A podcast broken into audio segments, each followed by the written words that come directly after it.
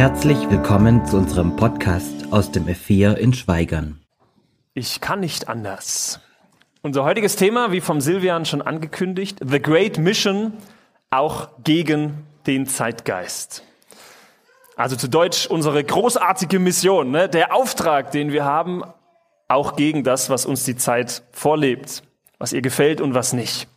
Ich weiß nicht, was ihr so vorher gedacht habt bei diesen zwei Beispielen, was der Silvian uns erzählt hat. Ne?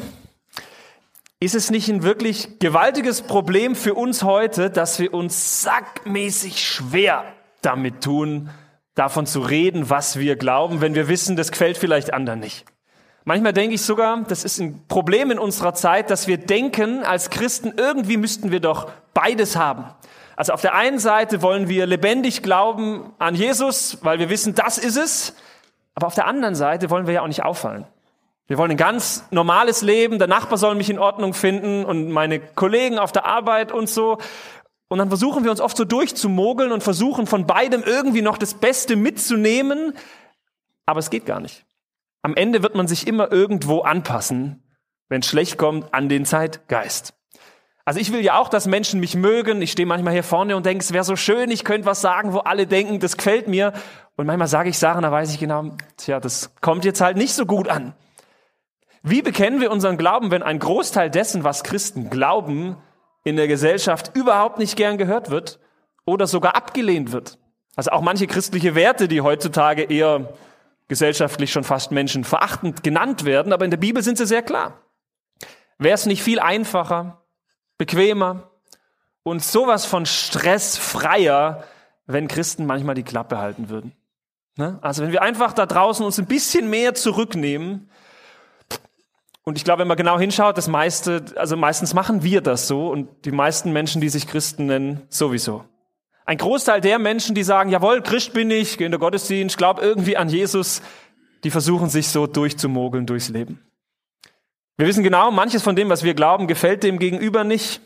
Und deswegen, weil wir nicht negativ auffallen wollen, stehen wir immer in der Versuchung, dass wir unseren Glauben kleinreden. Überall dort, wo wir vielleicht anecken könnten, Schweigen wir lieber statt ich kann nicht anders als zu singen?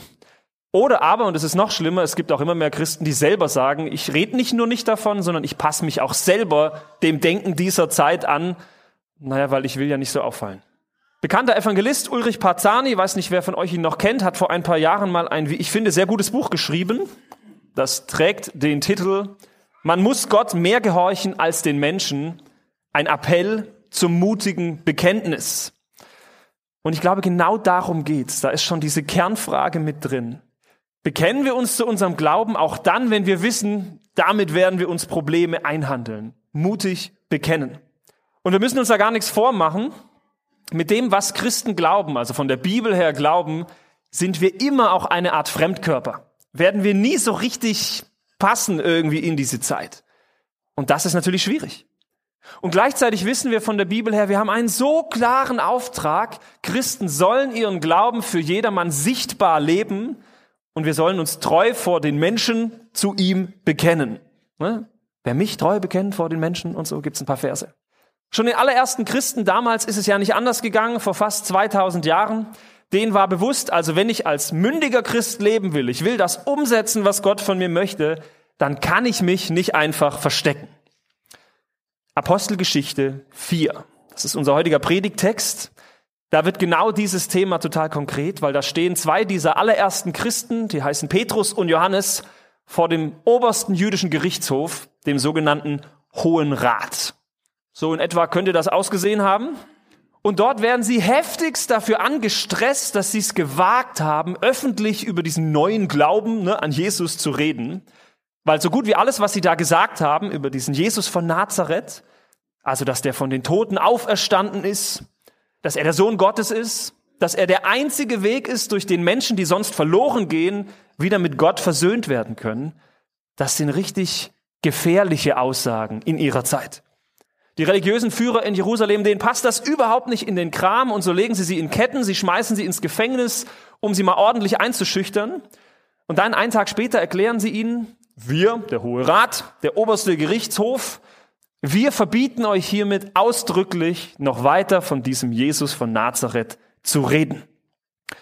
Und ich habe gedacht, damit wir hier, die wir ja nicht in der damaligen Zeit leben, auch nur annähernd ein Gefühl dafür kriegen, wie das wahrscheinlich war, stellt euch doch mal folgende Szenerie vor. Jetzt, in diesem Moment, wird das F4 gestürmt. Ne, nach draußen kommt die Polizei und sie haben ihre Waffen angelegt und sie stürmen hier rein. Das Licht geht an, alles wird unterbrochen und auf einmal kommt Anordnung vom Gericht. Ja, also staatlich angeordnet. Der oberste Richter hat gesagt, das F4 wird geschlossen. Der Gottesdienst, den ihr gerade hier habt, muss sofort beendet werden. Und nur, dass es klar ist, jeder der hier Anwesenden, wir führen Listen, wir schreiben jeden Namen auf. Es wird erwartet, dass ihr den Namen Jesus so schnell nicht wieder in der Öffentlichkeit verwendet. Stellt euch das mal vor. Ist ein bisschen komisch, ne? Wir leben ja nicht in solchen Zeiten. Aber mal ernsthaft, was würdest du machen, wenn das jetzt passiert? Ne? Vielleicht sogar noch mit der Knarre angelegt. Es ist klar, du kriegst richtig juristischen Stress, wenn du es nicht machst. Wärst du bereit, dich für deinen Glauben mit der Justiz anzulegen, mit Staat und Gesetz? Oder würdest du, naja, so, einen Mittelweg versuchen zu gehen? Ja, okay, kann man nichts machen. Ne? Also wir, sind, wir müssen natürlich tun, Polizei hat immer recht, äh, ist zwar nicht schön, aber dann gehen wir erstmal nach Hause, weil wir wollen ja keinen Streit riskieren. Wir sind alle ganz brav und artig. Dann reden wir halt nicht mehr so viel von Jesus. Er, er weiß ja trotzdem, was wir glauben. Versteht ihr, muss man das immer so deutlich bekennen und dann mal schauen, was noch passiert. Mal schauen, wie es so weitergeht. So nach dem Motto, so pseudo-fromm, Gott wird schon irgendeinen Weg finden. Ähm, wir halten uns mal zurück. Keine Ahnung, wie du so denkst. Es gibt auf dieser Welt einen ganzen Haufen Christen, die erleben sowas tagtäglich in verschiedener Form. Denen wird tatsächlich verboten, privat oder öffentlich über Jesus zu reden, sich zu treffen, sich zu versammeln, ihren Glauben zu bekennen. Und die stehen vor dieser Frage, und das sind nicht wenige, was mache ich jetzt? Gott mehr gehorchen als den Menschen, sagt der Parzani, beziehungsweise die Bibel. Gar nicht so leicht. Und den Christen damals eben auch. Ich glaube, es sollte uns zu denken geben, wie selbstbewusst Petrus und Johannes auf diese richterliche Anordnung, Justiz, reagieren. Und dort lese ich euch jetzt vor, Apostelgeschichte 4, 19 und 20. Petrus und Johannes aber sprachen, urteilt selbst, ob es vor Gott recht ist, dass wir euch mehr gehorchen als Gott. Denn wir können es ja gar nicht lassen, von dem zu reden, was wir gesehen und gehört haben. Also davon ausgehen, dass das jetzt mal die Vorbildantwort der Bibel ist, das hätten wir quasi der Polizei zu antworten gehabt. Ne? Weiß nicht, ob das mir so spontan über die Lippen gekommen wäre. Eine krass mutige, selbstbewusste Antwort, und wir können uns sicher sein, die Leute vom Hohen Rat waren da auch nicht begeistert von. Die werden total geschockt gewesen sein. Wie kann das sein, dass so einfache Bürger, ne, so Fischer, ungebildet und was, aus Galiläa, woher die kommen, dass die so selbstbewusst für ihren Glauben einstehen und dass die derart überzeugt sind, das ist es wert. Wo wir denken, Kompromiss ist besser. Und je mehr ich darüber nachgedacht habe, habe ich gedacht, also so einen Glauben wünsche ich mir doch auch. Also ich bin ja nicht in dieser Not. Ne? Man kann immer schön reden, so im friedlichen Deutschland. Aber ich wünsche mir auch einen Glauben, der hält in so einer Situation. Einen Glauben, der sich immer und überall treu zu Gott bekennt, koste es, was es wolle. Ich habe diesen Text und das ganze Kapitel in der Vorbereitung viele Male gelesen. Und je mehr Zeit dabei verstrichen ist, desto selbstkritischer bin ich geworden.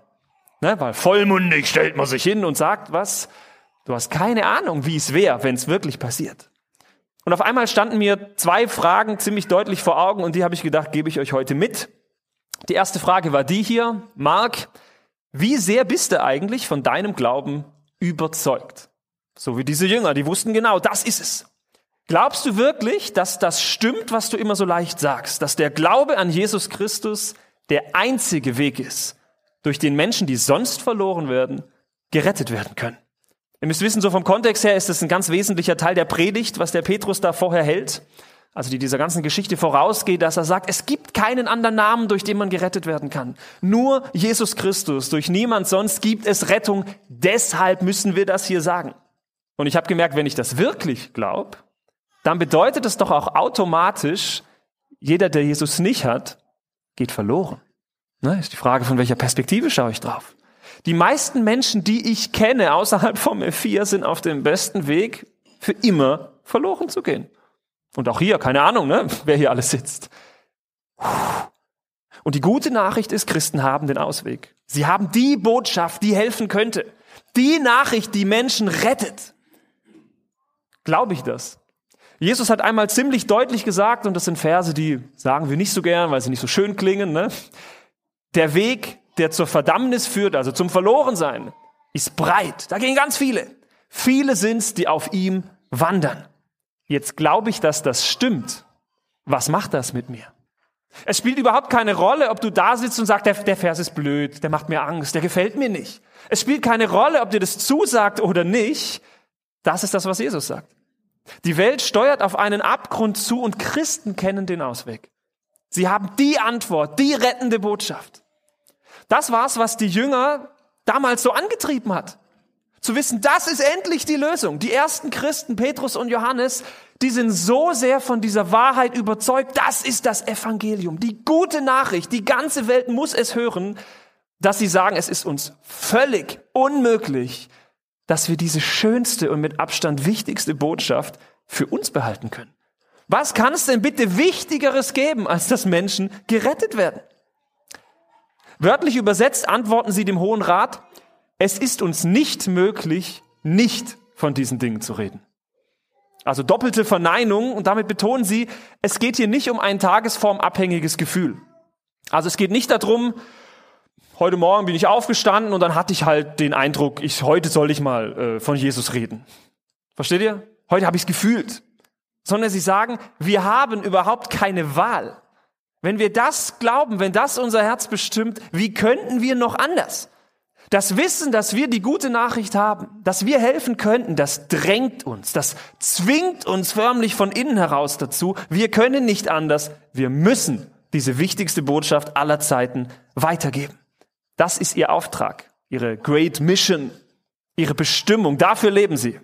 Und es ist ihnen vollkommen egal, ob sie dafür mit der Justiz oder mit wem auch immer in Konflikt geraten. Es spielt für sie keine Rolle, ob die Menschen, denen sie diese Botschaft bringen, ihnen dafür dankbar auf die Knie fallen, sagen, danke, dass du es mir gesagt hast. Oder ob sie sie ablehnen, in Ketten schmeißen, ins Gefängnis stecken oder sie nachher dafür draufgehen. Und die meisten der Jünger sind nachher für diese Botschaft draufgegangen.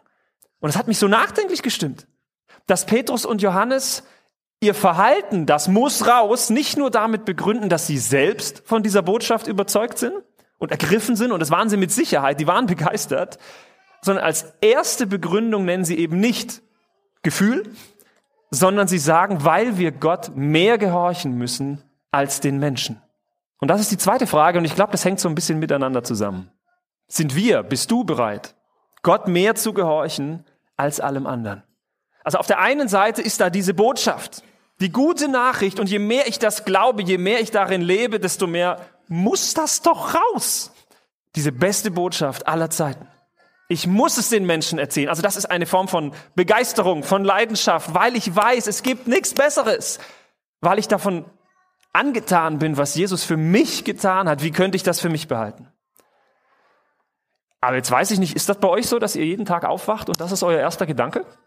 Also wäre ja schön. Also ich habe das manchmal, aber jetzt jeden Tag wäre deutlich übertrieben. Also manchmal wache ich morgens auf und habe ganz viele andere schöne Sachen im Kopf und der Glaube ist zwar da, aber er bestimmt jetzt nicht mein Herz. Kann man nicht sagen. Manchmal ist diese Überzeugung und die muss raus wie gut, manchmal nicht. Dann kommt die andere Seite der Medaille und die ist Gehorsam. Gehorche ich Gott. Nirgendwo in der Bibel steht geschrieben, das will Gott von dir, solange du es fühlst. Ne? Also gehorche Gott, solange es sich gut anfühlt, solange die Gegebenheiten passen, solange du es kontrollieren kannst, solange du weißt, das kommt gut an für dich oder für andere. Sondern es geht um Gehorsam. Der Silvian hat vorher was gesagt von Alltagstipps. Ne? Also wie kann ich es machen? Das greift vor allem dann, wenn ich die Begeisterung habe, aber irgendwie nicht weiß wie. Ehrlicherweise muss ich sagen, also wenn ich äh, es fühle in mir drin, heute muss das raus, frage ich gar nicht so sehr wie, sondern das passiert einfach. Dann sage ich, Gott, schenk's mir heute und dann läuft das. Ich kenne einen Menschen, der hatte das so auf dem Herzen, Menschen von Jesus zu erzählen, dass der jeden Tag angefangen hat zu sagen, okay, ich bete jetzt, Gott schenkt mir heute eine Person, der will ich's erzählen. Und dann ist er einfach losgezogen und Gott hat immer irgendwas geschenkt. Jemand, mit dem er beten kann, jemand, dem er was sagen kann. Von manchen hat er nie wieder gehört, von manchen sind tolle Sachen passiert. Wir denken immer, gib mir das Schema, dann klappt es. Es geht viel weniger um das Äußerliche als vielmehr um das Innere. Und das eine ist die Überzeugung, die Leidenschaft, und das andere ist die Bereitschaft zu gehorchen. Beispiel aus meinem Leben von vorletzter Woche. Es war eine echt volle Woche und ich hatte äh, einen Seniorengottesdienst im ASB Pflegeheim hier in Schweigern und normalerweise mache ich das echt gern. Ich mag die Menschen da sehr. Aber es war so der Wurm drin. Also irgendwie ist alles schief gegangen, zu Hause war viel los. Immer wenn ich kurz gearbeitet habe, hat das Telefon wieder geklingelt. Ich selber war auch nicht so ganz fit, konnte mich nicht gescheit konzentrieren, habe immer gebetet, Gott schenkt doch jetzt, aber es kam nichts. Ne? Gibt's auch. Und irgendwie der, die zündende Idee ist mir nicht gekommen. Bis kurz vor knapp habe ich gedacht, das wird wohl nichts werden. Habe fast schon überlegt, anzurufen und zu sagen, ach, das klingt jetzt ein bisschen böse, aber viele von denen sind ja auch dement, vielleicht merken die es gar nicht. Ne? So. Meine Motivation war zwischenzeitlich so klein, weil ich es nicht gefühlt habe. Ne? Da war nichts mehr, das ist das Feuer. Und irgendwann habe ich mich hingekniet und habe gebetet und habe zu Gott gesagt, ich fühle es gar nicht, aber ich will dir gehorchen. Das ist doch mein Auftrag, auch von dir her. Du willst doch, dass wir es bekennen, dass wir es anderen Menschen erzählen. Was für eine Chance. Normalerweise feiere ich das so und heute irgendwie nicht. Gott, weil ich dir gehorchen will, gehe ich jetzt los und mach das. Dann erwarte ich aber, dass du dich um den ganzen Rest kümmerst. Ich gebe das dann auch ab, weil ich krieg's gerade nicht auf die Reihe. Und dann bin ich losgezogen und was soll ich sagen? Ich bin nach diesem Gottesdienst, der deutlich länger ging, als ich dachte, weil noch so viele tolle Gespräche waren, tausend Prozent erfüllter wieder rausgegangen, als ich vorher reingegangen bin. Von wegen Gefühl und so. Ich hatte so gute Gespräche wie schon ewig nicht mehr. Da war eine Frau, die ist irgendwann mittendrin im Gottesdienst gekommen, weil sie Musik gehört hat und ist dann irgendwann in Tränen ausgebrochen und wollte ganz viel über den Glauben reden und ich will doch auch gerettet werden. Also so Gespräche, die man sich eigentlich herbeisehnt manchmal, ne? Wie gut, dass ich nicht gesagt habe, heute fühle ich so oder ich fühle es nicht, sondern dass es auch so was gibt wie ich will Gott gehorchen. Und das ist mir neu bewusst geworden, weil wir sind alle sehr intuitiv gesteuert. Ne? Was passt mir gerade? Es gilt, Gott zu gehorchen, auch dann, wenn ich mich nicht danach fühle. Warum? Weil er der König ist. Gott ist nicht irgendein dahergelaufener Hanswurst, nicht noch der, der mein Leben hier und da ein bisschen schöner und besser machen soll, sondern er ist der König, wissen wir doch von der Bibel her. Er ist der Herr. Vorher haben wir auch Lieder gesungen, wo sowas drin vorkam. Der Herr, den wir anbeten der mächtige und gewaltige Herrscher des ganzen Universums. Und wenn ich sage, ich bin Christ, sage ich oft den Satz, dann bedeutet das doch auch, ich gehöre Christus. Also er ist mein Herr. Er hat mir was zu sagen. Wenn er mich sendet, will ich gehen. Also Sätze, die manchmal floskelhaft werden. Und die Frage ist, will ich das? Bin ich bereit, Gott mehr zu gehorchen als allem anderen? Er soll der alleinige Herr sein und deswegen ziehe ich los. Wenn Gott also zu seinen Kindern, auch zu mir sagt, Sei mein Zeuge. Ne? Gib das weiter. Bekenne deinen Glauben oder im berühmten Missionsbefehl. Darum geh hin. Geht hin, macht zu Jüngern alle Völker. Dann habe ich diesem Auftrag zu gehorchen, auch da, wo ich ihn nicht spüre. Und wenn ich so zurückdenke, ich erlebe das sehr häufig, dass Gott sich dann tatsächlich um den ganzen Rest kümmert. Wenn Menschen sagen, ich bin bereit, das zu tun, was du von mir möchtest, dann kümmere ich mich um den Rest. Wir müssen nicht die Kontrolle haben. Wir müssen nicht wissen, wie das ausgeht. Wir müssen nicht vorher eine perfekte psychologische Analyse machen der Person, mit der wir vielleicht reden wollen. Ne? Also, was, wenn man was kann, ist ja schön. Aber es braucht's nicht unbedingt. Was es vor allem braucht, ist ein Gott, ich will dir gehorchen, kümmere du dich. Du wirst dich um deinen Auftrag auch kümmern. So wie es im Missionsbefehl ja auch heißt, er ist bei uns alle Tage. Ne? Das ist eine Zusage. Wenn ich gehe, geht er mit. Und so habe ich gedacht, ich knall euch das jetzt einfach mal vor den Latz und mal gucken, was passiert. Ich möchte euch bitten, denkt über diese zwei Fragen mal nach. Erstens, wie sehr bist du von deinem Glauben überzeugt? Glaubst du das, was die Bibel darüber sagt? Auch was es um die, was es mit der rettenden Botschaft alles zu tun hat. Und das zweite, bist du bereit, Gott mehr zu gehorchen, ihm dein Leben zu geben und zu sagen, okay Gott, ich check's zwar nicht, aber auch da, wo ich es nicht greifen kann, regiere du. Du hast das Sagen. Und ich übergebe das euch jetzt. Kurze Zeit des drüber Nachdenkens, gerne auch mit Gott drüber reden. Kannst du mir auch sagen, hier fällt es mir schwer, bitte schenkt, dass das mehr Realität wird. Und dann schließe ich von hier vorne mit einem Gebet ab.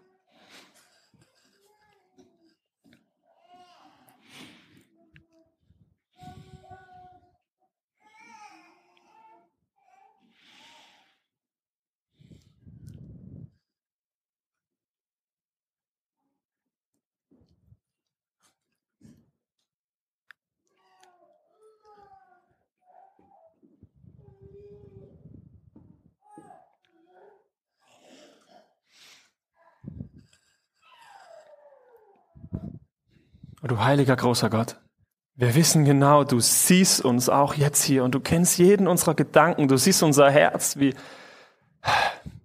wie oft wir uns auch selber was vormachen. Wie oft wir gern alles Schöne mitnehmen wollen und sobald es uns betrifft, einen Auftrag gibt, wir ganz schnell einknicken.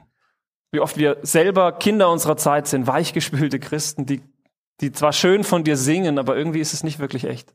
Und ich möchte dich bitten, dass, dass du mit deinem Geist in uns wirkst. Dass jeder, der hier sitzt, der dich noch nicht kennt, was davon ergreifen kann, dass das die beste Nachricht der Welt ist. Du, der uns rettest, obwohl wir es nicht verdient haben, für die Ewigkeit. Und für jeden, der hier sitzt, der sagt, ich, ich, ich will das doch eigentlich. Aber es fällt mir so schwer.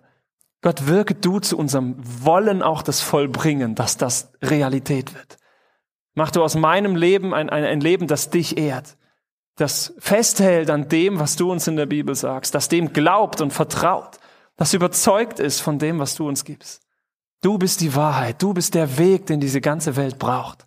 Und Herr, schenk, dass, dass mein Herz gehorsam wird, dass ich es schaffe, dich immer mehr als diesen Herrn und König zu sehen, vor dem ich mich beugen will.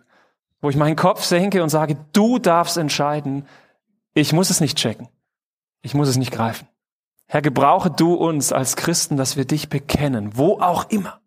Herr, schenk, dass diese Predigt nicht stecken bleibt am Sonntag, sondern dass wir sie nächste Woche umsetzen, heute umsetzen. Schenk du, dass wir immer mehr zu mutigen Bekennern werden von dieser wichtigsten Botschaft aller Zeiten. Du bist gut, Herr. Amen.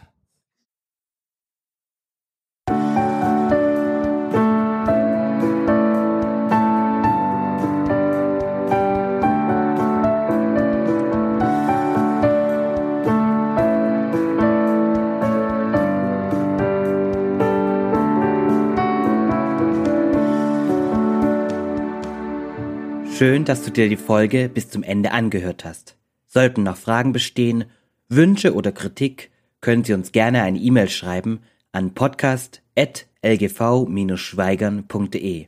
Bis zum nächsten Mal.